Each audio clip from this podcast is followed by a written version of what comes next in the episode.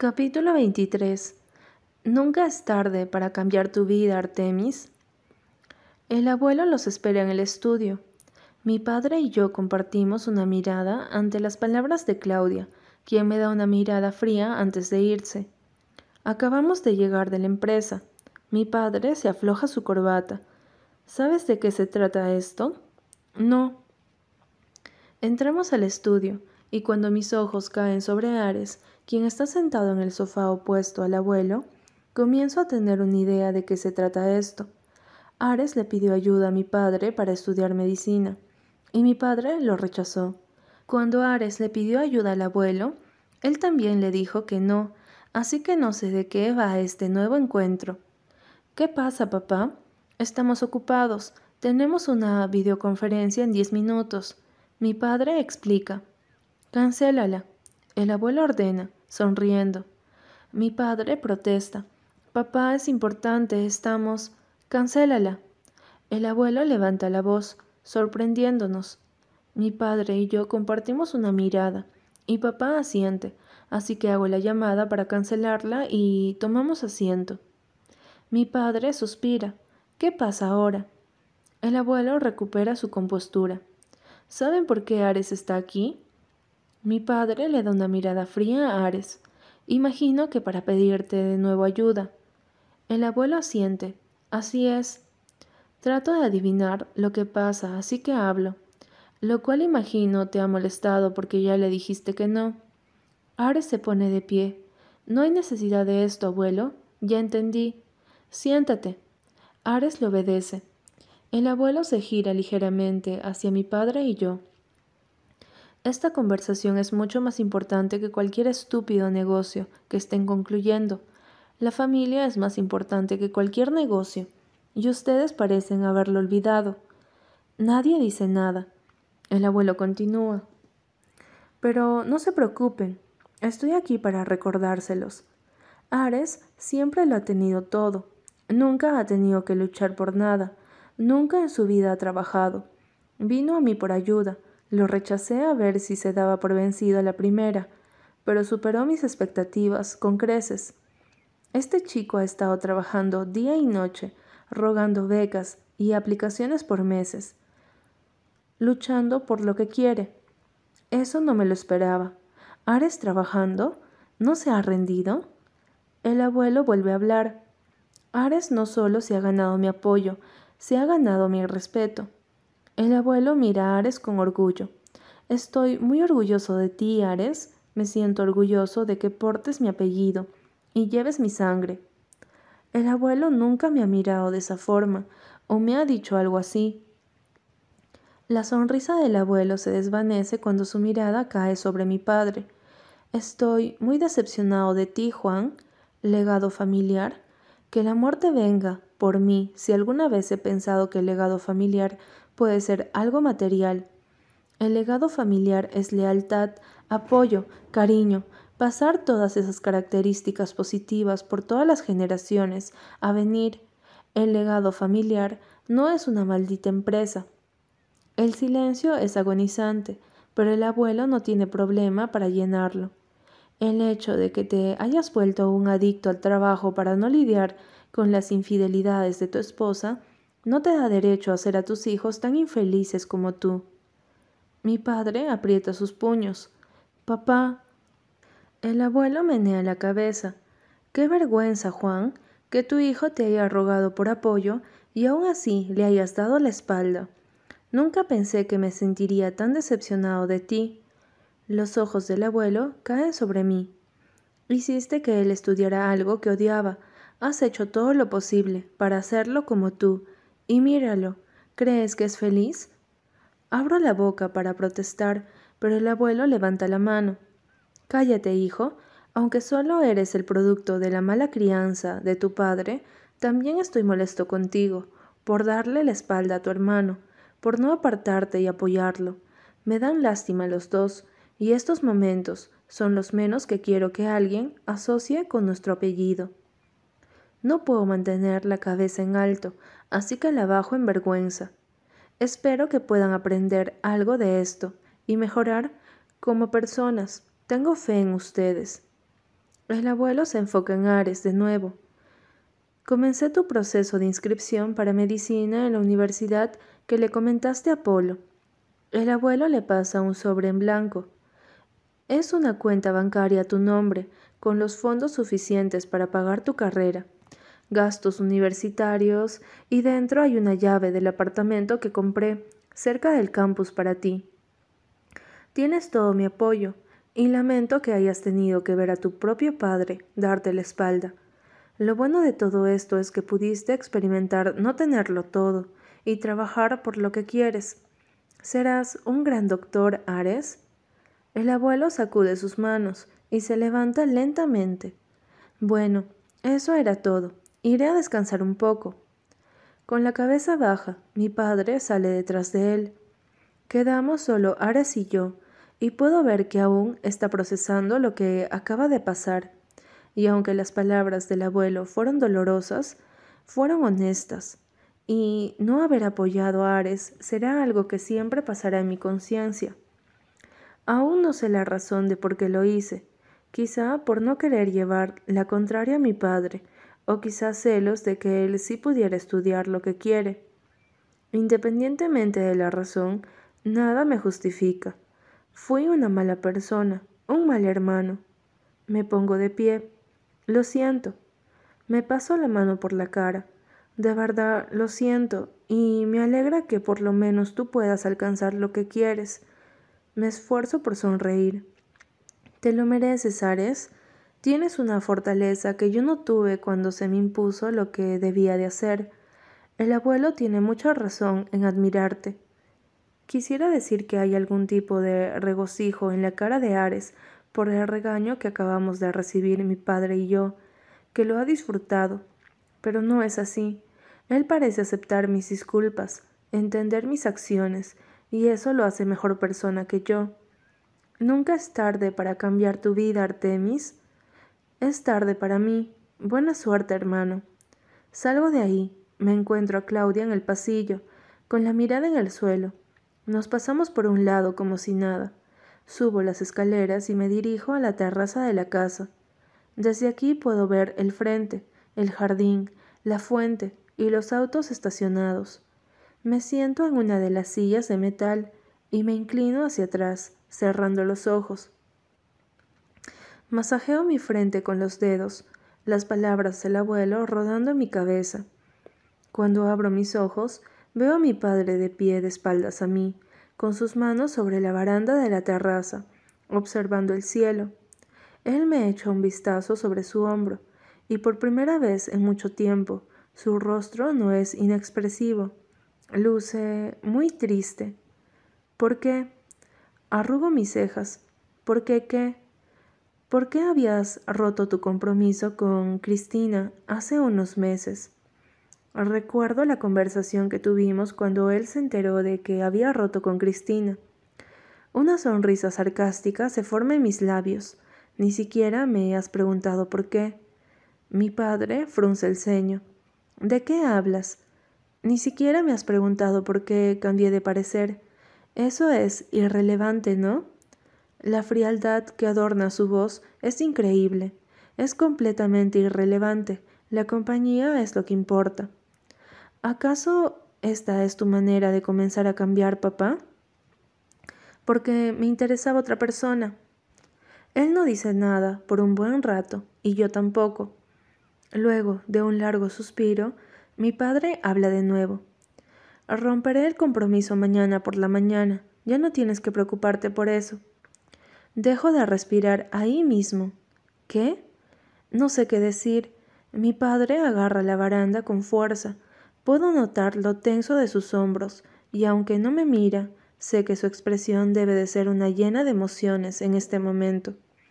No creo en las disculpas, Artemis, creo en acciones que puedan enmendar errores cometidos. Papá. No sé en qué momento me he convertido en un mal padre. Supongo que las heridas me han endurecido el corazón, y no puedo prometer que cambiaré de la noche a la mañana pero sí puedo comenzar a hacer las cosas de forma diferente. Así que tenme paciencia. Mi pecho se aprieta, porque este hombre frente a mí no es el frío ser que ha estado a mi lado todos estos años. Este hombre es el padre que quise tanto mientras crecía, antes de lo que pasó con mi madre, el que jugaba con pistolas de agua conmigo o a las carreras en bicicleta, el que me llevaba al cine o a comprarme mi primera pelota de fútbol, aunque no jugara ni mierda, el que colgaba mis dibujos de Pokémon en su oficina, sin importarle que sus clientes o asociados lo vieran. Mi padre. Él se gira y camina a la puerta, pero cuando pasa a mi lado, se detiene y pone su mano sobre mi hombro. A pesar de todo lo que te he hecho pasar, nunca has dejado mi lado. Has cumplido una promesa cuyo peso no debiste cargar todos estos años. Ya no más, hijo. Has hecho un buen trabajo. Él entra a la casa, sus palabras colgando en el aire, apretando mi pecho.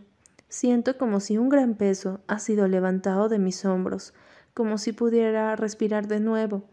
Me siento libre, aun cuando no sabía lo atrapado que me he sentido todos estos años. Y lo primero que viene a mi mente es ella, Claudia. Tomo mi teléfono y le marco a Cristina. Sé que ya debe estar de vuelta de su viaje. Ella me responde con tono adormilado. Artemis, si esto es un llamado de sexo repentino, no. Ey, mi padre hablará con el tuyo mañana, pero solo quería decirte que nuestro compromiso ha terminado. Espera, ¿qué? ¿Eso es emoción en su voz? Creo que no he sido el único miserable en este arreglo. Somos libres, Cristina. Ella deja salir un largo suspiro de alivio. ¿De verdad? Dios santo, no sabes lo mucho que me alegra escuchar eso, sin ofender. No te preocupes, igual seguiremos siendo amigos, ¿no? Por supuesto. Buena suerte, Cristina. Buena suerte, Artemis. Entro en la casa y bajo las escaleras apresurado, buscando a Claudia, pero no está en la sala ni en la cocina, así que debe estar en su habitación. Toco la puerta, impaciente. Me he vuelto un jodido adolescente de nuevo. Marta abre la puerta con una sonrisa. Artemis. Hola, lamento molestarla, pero necesito hablar con Claudia. He hecho un vistazo en la habitación, pero está vacía. Sin embargo, mis ojos caen sobre el peluche en la mesita de noche, al lado de la cama. Es el cerdito de peluche que le regalé a Claudia aquel 4 de julio. ¿Todavía lo tiene? Mi pecho se calienta de esperanza, pero la confusión nubla mi mente. Ella me rechazó esa noche. ¿Por qué lo conservaría? Claudia salió, dijo que volvía en unas horas. ¿Sabe a dónde fue? Ella menea la cabeza. No, de acuerdo. Feliz noche, Marta. Me siento en la sala esperarla. Me quito la chaqueta de mi traje y me quedo solo con la camisa blanca debajo por un buen rato. Cuando el reloj marca la medianoche, salgo de la casa y me siento en los pequeños escalones frente a la puerta, como si eso hará que ella llegue más rápido. Finalmente, un auto entra y se estaciona frente a la casa. Alcanzo a ver cómo Claudia, Dentro del auto se despide de Daniel. ¿Está saliendo con el compañero de equipo de Ares? Me controlo porque sé que mis celos pueden arruinar lo que quiero hablar con ella esta noche. Claudia se baja del auto y se despide con la mano. Cuando se gira y me ve, se paraliza. Lleva puesto un vestido casual, floreado muy corto, pero que le queda precioso, y aprieto mis puños a mis costados. Saber que ella se ha puesto tan bonita para alguien más me duele. Tenerla de frente me hace dudar y desordena mis pensamientos como de costumbre. Sus ojos están sobre mí, las preguntas claras en su expresión. ¿Qué haces aquí? ¿Qué quieres ahora? Te estaba esperando. Ella camina hacia mí y cruza sus brazos sobre su pecho. ¿Por qué? Me paso la mano por detrás del cuello escogiendo mis palabras con mucho cuidado. Cristina y yo hemos terminado. Si eso le afecta de alguna forma, lo oculta muy bien. Soy un hombre soltero ahora. ¿Y eso qué tiene que ver conmigo? Tiene mucho que ver contigo. Doy un paso hacia ella. Quiero estar contigo, Claudia. ¿Por qué no logro desaparecer la frialdad en su mirada? Esta noche, ella comienza. ¿Quieres estar conmigo esta noche y así mañana puedes volver con tu prometida como si nada? Estoy cansada de tus juegos, Artemis. No estoy jugando, le aseguro. No voy a volver con ella. ¿Por qué debería creerte? Me acerco a ella hasta que se ve forzada a levantar su cara para mirarme a los ojos. ¿Por qué eres tú? Porque tú eres la única que puede ver a través de mí. Sus labios se abren ligeramente y lucho con todo mi ser para no besarla. No quiero asustarla. Además, ella me ha dicho que tiene novio, y aunque no quiero creerlo, no quiero ponerla en una situación incómoda. Ya de eso he hecho bastante. Sé que ella no sabe qué decir, así que hablo. No te pido que me recibas ahora mismo. Tengo toda la intención de ganarme todo contigo. Sostengo su rostro con ambas manos la suavidad de su piel bajo mis dedos. Ya no quiero ser un cobarde, Claudia. Ya no hay nada que me impida luchar por ti. Ella se lame los labios. Te he dicho que estoy saliendo con alguien más. Ambos sabemos que nadie te hace sentir de la forma en la que yo lo hago. Una sonrisa danza en sus labios. Eres un engreído. Y tú eres una tonta por salir con alguien más. Ella pone sus manos sobre las mías en su cara. Más tonto serás tú. El silencio pasa entre nosotros y me pierdo en sus ojos negros tan bonitos que tiene. ¿Cómo pueden ser tan profundos, tan hipnotizantes? Paso mi pulgar por sus labios, imaginándome sentirlos contra los míos. Ella da un paso atrás, rompiendo todo contacto entre nosotros. Bien, si quieres luchar por mí, hazlo, pero no te prometo nada. Me pasa por un lado para dirigirse a la puerta. Cuando está a punto de cruzarla, se gira hacia mí. Por cierto, no tengo novio. Eso no fue nada serio, solo quería molestarte. Abro mi boca para protestar, pero ya se ha ido. Voy a luchar por ella, y no descansaré hasta tenerla en mis brazos. Puedo imaginarme miles de formas de seducirla, de enamorarla. ¿Caerás, Claudia? Eso será divertido. Capítulo 24. Artemis, no me gusta la oscuridad. Claudia, no soy buena con las despedidas. Supongo que es normal, considerando el hecho de que no he tenido que lidiar con muchas en mi vida. El día que Artemis se fue a la universidad, ni siquiera nos despedimos. No podía mirarlo a la cara, después de haberlo rechazado. Así que es una situación fuera de lo normal para mí, en lo que no tengo mucha experiencia y que no sé cómo manejar ni cómo reaccionaré, pero que tendré que enfrentar ahora. Ares se va a la universidad de otro estado. Su vuelo es en unas horas, según lo que me contó Raquel, la cual dejé en la cocina comiendo algo hace unos minutos con los padres de Ares y también con Artemis y Apolo. Veo su puerta entreabierta y me asomo en su cuarto, el cual luce organizado y limpio, pero de una manera que lo hace lucir vacío. No sé cómo explicarlo. Ares está sin camisa, en jeans, con el cabello mojado, metiendo algo en una de sus maletas que no parece caber en la misma. Y aunque sabía que este día llegaría, me sorprende lo doloroso que es llegar a este momento, verlo hacer maletas, saber que se va a ir, que ya no me lo encontraré en el pasillo haciéndome muecas locas o jugando videojuegos en su cuarto de juegos, o simplemente tener conversaciones sobre cualquier estupidez en cualquier parte de la casa. He subestimado lo acostumbrada que estoy a su presencia y la falta que me hará. Cuando él me ve, me sonríe con tristeza, sus ojos azules iluminándose ligeramente. ¿Todo listo? Él asiente, suspirando. Supongo. No sé qué decir o cómo decirlo. Me he mostrado tan fuerte frente a él que no sé cómo reaccionaría si me viera llorar. El recuerdo de Ares de pequeño en el restaurante, poniendo su mano sobre el vidrio, sobre la silueta de la mía, viene a mi mente. Su sonrisa fue tan cálida e inocente. Siempre ha sido de buen corazón. Estos chicos de verdad han sido mi familia. ¿En qué piensas? Nada, solo recuerdos. Tengo un nudo en la garganta. No voy a ir al aeropuerto. Él no pregunta por qué o luce desilusionado al respecto.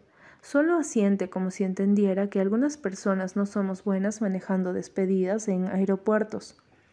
Supongo que has venido a despedirte entonces, me dice, caminando hacia mí, y mientras más se acerca, más lucho para evitar las lágrimas que se están formando en mis ojos. Eh, yo... Mi voz se rompe, así que me aclaro la garganta. Te deseo lo mejor del mundo y sé que te va a ir muy bien. Eres un chico súper inteligente.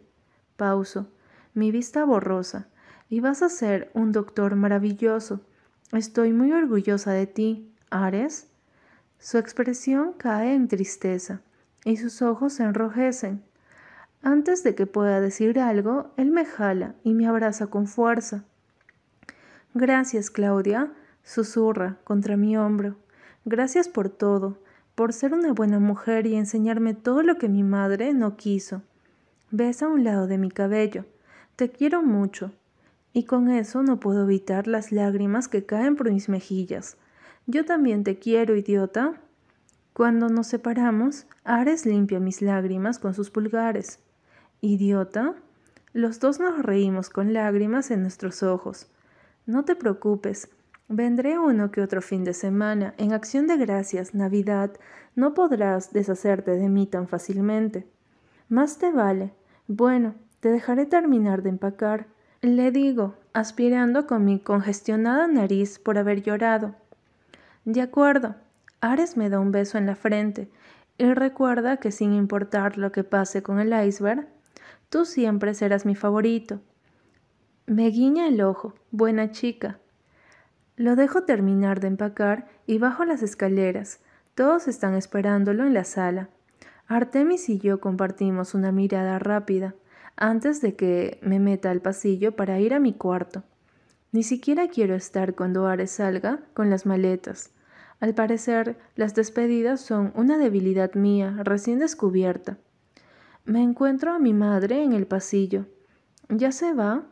Mi madre pregunta con una sonrisa triste. Sí, ya está por bajar. Iré a despedirme. Solo asiento y me hago un lado para que ella siga su camino. Mamá quiere mucho a los tres chicos Hidalgo. Ella pasó más tiempo con ellos que su propia madre. Suspiro, entrando a mi habitación. Aún es de madrugada, ya que el vuelo de Ares sale temprano así que me quedan unas horas de sueño.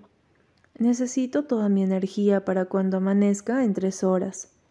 Quiero estar contigo, Claudia. Me giro hacia un lado de mi cama, descansando un lado de mi cara sobre mis manos. Las palabras de Artemis se repiten una y otra vez en mi mente, a pesar de que ya han pasado varios días y no lo he visto. No puedo dejar de pensar en él. Porque eres tú, porque tú eres la única que puede ver a través de mí. ¿Cómo me dice esas cosas y después desaparece así? Me volteo de nuevo en la cama, esta vez quedando sobre mi espalda con mis manos estiradas a mi lado. Estúpido iceberg. Cierro mis ojos, tomando una respiración profunda. De verdad, necesito estas tres horas de sueño. Funcionaré fatal durante el día si no duermo nada. En la oscuridad de mi habitación, la luz de luna entrando por la ventana y los árboles de afuera hacen figuras en el techo. Una sonrisa llena de nostalgia se forma en mis labios. ¿Qué estás haciendo? Había preguntado, una inquieta yo de ocho años al ver a Artemis poner las sábanas en el piso de su habitación y apagar las luces. Mi miedo a la oscuridad aún me atormentaba después de esos años en las calles, así que cerré los ojos asustada. Artemis me tomó de la mano y me guió a las sábanas. Nos acostamos sobre nuestras espaldas. Mantuve los ojos cerrados. No quería ver los monstruos a mi alrededor. Artemis, no me gusta la oscuridad. Lo sé. Él susurra. Mira el techo, abre los ojos. Lentamente abrí mis ojos. El techo estaba lleno de stickers que brillaban en la oscuridad. Estrellas, planetas, constelaciones de diferentes colores. La vista era hermosa. ¡Guau! No tienes que tener miedo, Claudia. También hay belleza en la oscuridad. Él me expuso tantas veces a la oscuridad, mostrándome tantas cosas bonitas, después de eso que eventualmente asocié cosas positivas con la oscuridad y perdí ese miedo. Creo que nadie sabe lo bueno que es el corazón de Artemis, que me pregunto si él le ha mostrado ese lado de él a alguien más. ¿Por qué quieres parecer inalcanzable y frío cuando tienes un cálido corazón, Artemis? Con esa pregunta rondando en mi mente, mi cansancio me vence y me quedo dormida. Esta es la lista de tus tareas diarias. La señora Marx termina, pasándome un papel. Y lo repito, Claudia, estamos muy felices de que hayas aplicado a las pasantías. Tu hoja de vida y tu trabajo de ejemplo son increíbles. Muchas gracias. Viniendo de usted es un gran cumplido, señora Marx. Oh, por favor, llámame Paula. La señora Marx me hace sentir anciana. De acuerdo, Paula. Paula es la gerente de marketing de la empresa Hidalgo. Ella me presenta al resto del equipo de trabajo y a la otra pasante, Kelly. Tomo asiento en mi parte de un gran escritorio que compartimos, Kelly y yo. Aunque es un espacio compartido, no me lo puedo creer. Es mi primer día de pasantías, la primera vez que podré desempeñarme en lo que he estado estudiando todos estos años, en lo que me gusta. No me malentiendan, aprecio que el señor Juan me haya dejado tomar el puesto de mi madre cuando enfermó, pero trabajar como servicio en la Casa Hidalgo para siempre no es mi sueño. Tengo aspiraciones y muchas metas, y esta es una de ellas. Tampoco escogí esta empresa por mi relación con la familia Hidalgo. Fui muy objetiva al respecto. Es una de las empresas más exitosas del Estado. Su equipo de marketing tiene mucho reconocimiento y han lanzado las campañas de publicidad más creativas y bien estructuradas que he visto. Cada vez que veía una o leía artículos sobre este equipo, sentía esa sensación de quiero trabajar ahí. Sé que Artemis no lo sabrá. Este edificio es inmenso y solo soy una pasante más que trabajará tres días a la semana, en el horario de la tarde. Tampoco puedo abandonar mi trabajo en la Casa Hidalgo de lleno. Me alegra que las pasantías no sean de horario completo o todos los días. ¿Estás emocionada? Kelly me pregunta, sentada a unos cuantos pasos de mí. Sí, ¿y tú? Muchísimo. Escuché que tuvieron más de cien aplicaciones. Cien. Y aquí estamos tú y yo. Somos muy afortunadas. Le sonrío. Sí, lo somos. Paso las primeras horas de la tarde acomodando mi parte del escritorio y personalizando todo en la computadora de la empresa para poder trabajar cómodamente a mi gusto.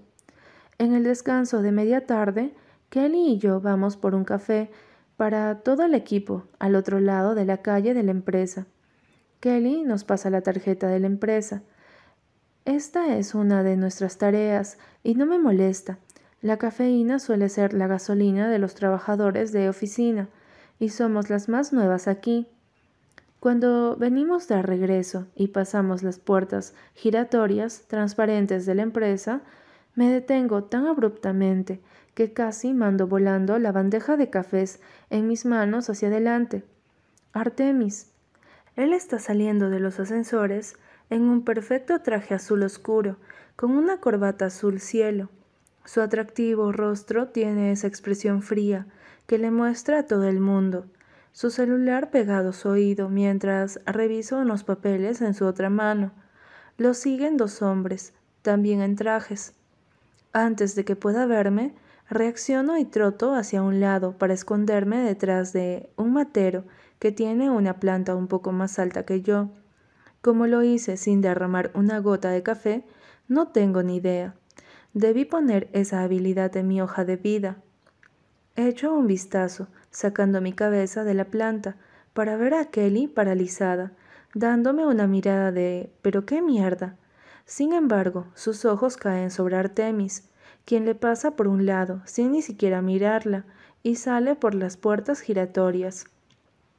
Dejo salir una larga respiración. Eso estuvo cerca. Kelly se acerca a mí, esperando una explicación. ¿Claudia? Es complicado. ¿Por qué te escondes del gerente de esta empresa? ¿Cómo sabes que es el gerente? Él es la imagen de la empresa, está en un montón de cosas de publicidad y, cómo no, si está buenísimo. Y beso de maravilla. Solo, ya sabes, me sentí intimidada. Es el gran jefe, así que cosas del primer día de trabajo. Te entiendo. Además, me dio hasta frío. Tiene un aura aterrorizante. Exacto. Volvemos a nuestros lugares de trabajo después de entregarle su café a todo el mundo. Nos agradecieron mucho. Aún no puedo creer lo cerca que estuve de que Artemis me viera. La verdad, no sé por qué no quiero que sepa que estoy aquí. Supongo que no quiero un trato especial, ni crear incomodidad en mi ambiente de trabajo si saben que él y yo nos conocemos. Quiero que me conozcan y valoren mi trabajo por quien soy yo y no por quien conozco. Aunque digan que no, sé que todo será diferente en el equipo de trabajo si saben que tengo una relación cercana con el gerente. Cuando llego a la casa, estoy agotada. Fui a la universidad después del trabajo y creo que he subestimado esto de las pasantías. Es increíble cómo unas cuantas horas pueden dejarte exhausto. No me sorprende la soledad de la sala cuando entro.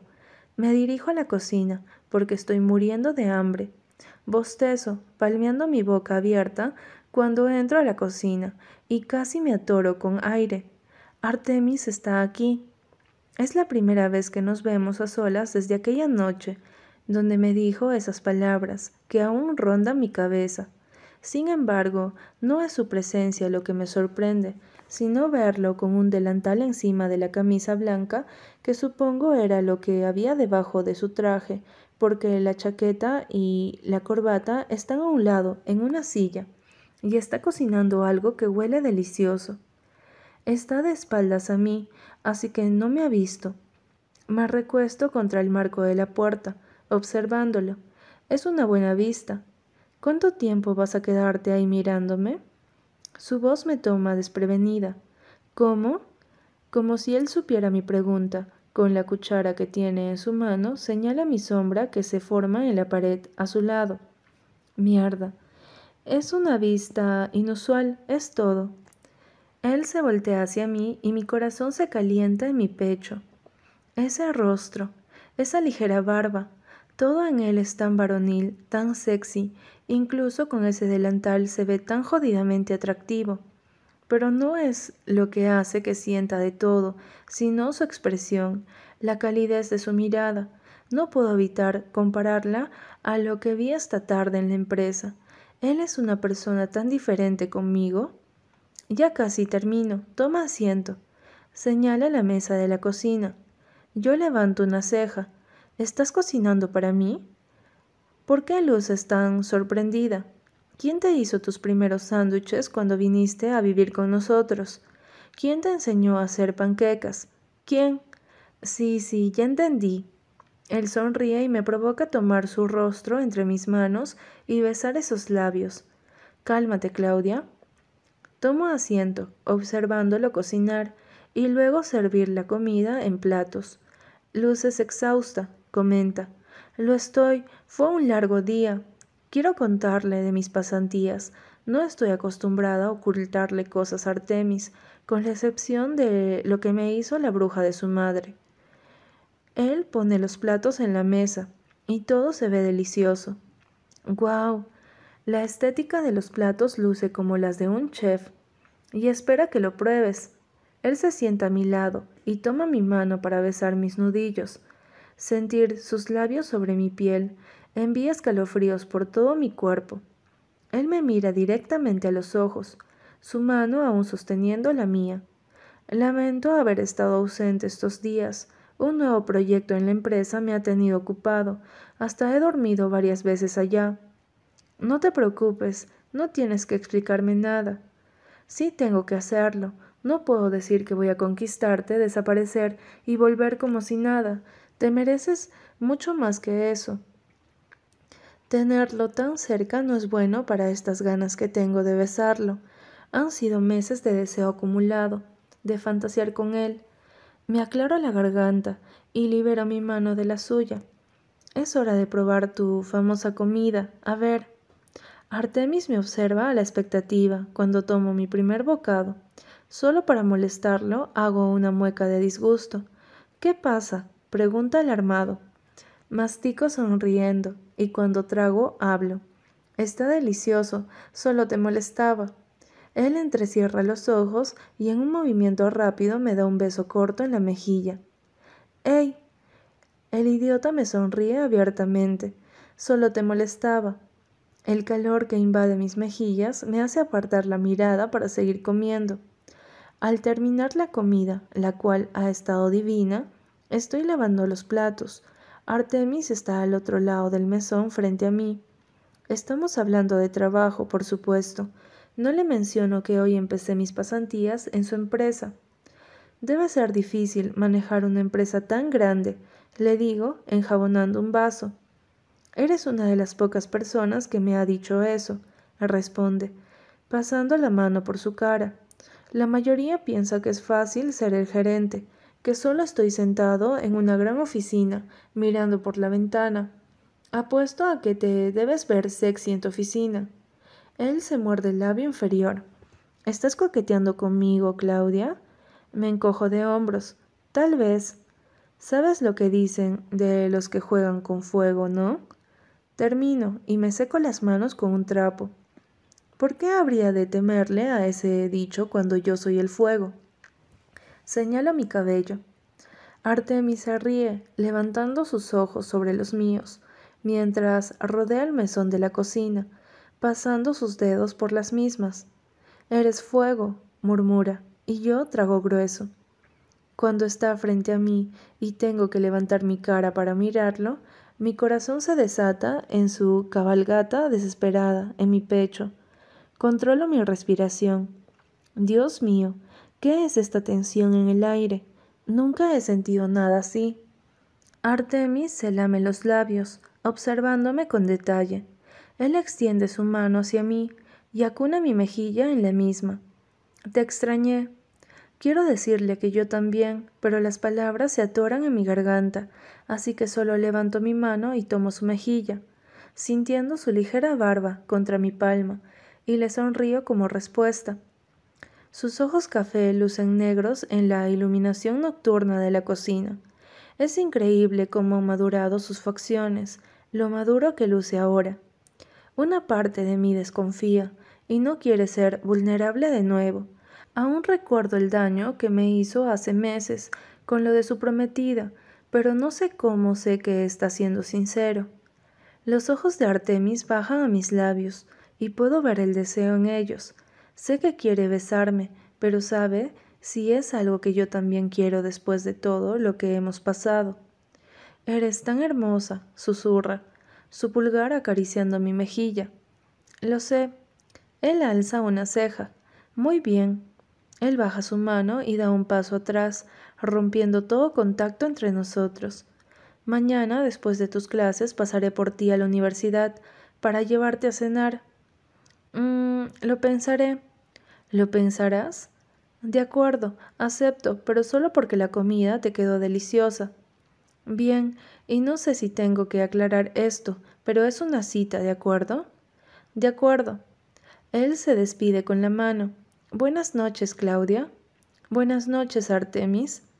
Él me da la espalda para irse después de sonreírme, y yo camino hacia él con rapidez.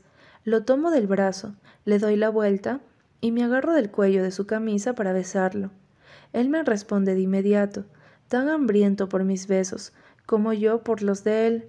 Nuestros labios se rozan, mojados de manera apasionada. Todo mi cuerpo se calienta con este simple beso y sé que el de él también, cuando gime contra mi boca. Muevo mi cabeza a un lado, profundizando el beso, disfrutando cada segundo del mismo. Suficiente, Claudia, si no quieres terminar follada en el mesón. Me separo de él, pero él me toma de la cintura para presionarme contra él e intenta besarme de nuevo, pero yo pongo mi pulgar sobre sus labios, deteniéndolo, y meneo la cabeza. Tú no tienes control, le digo, liberándome de sus brazos. El control lo tengo yo. y ahí en la cocina dejo un Artemis respirando pesadamente, deseándome. Después de todo lo que Él ha hecho, lo que sea que pase entre Él y yo de aquí en adelante será porque yo lo decida así. Soy fuego, después de todo.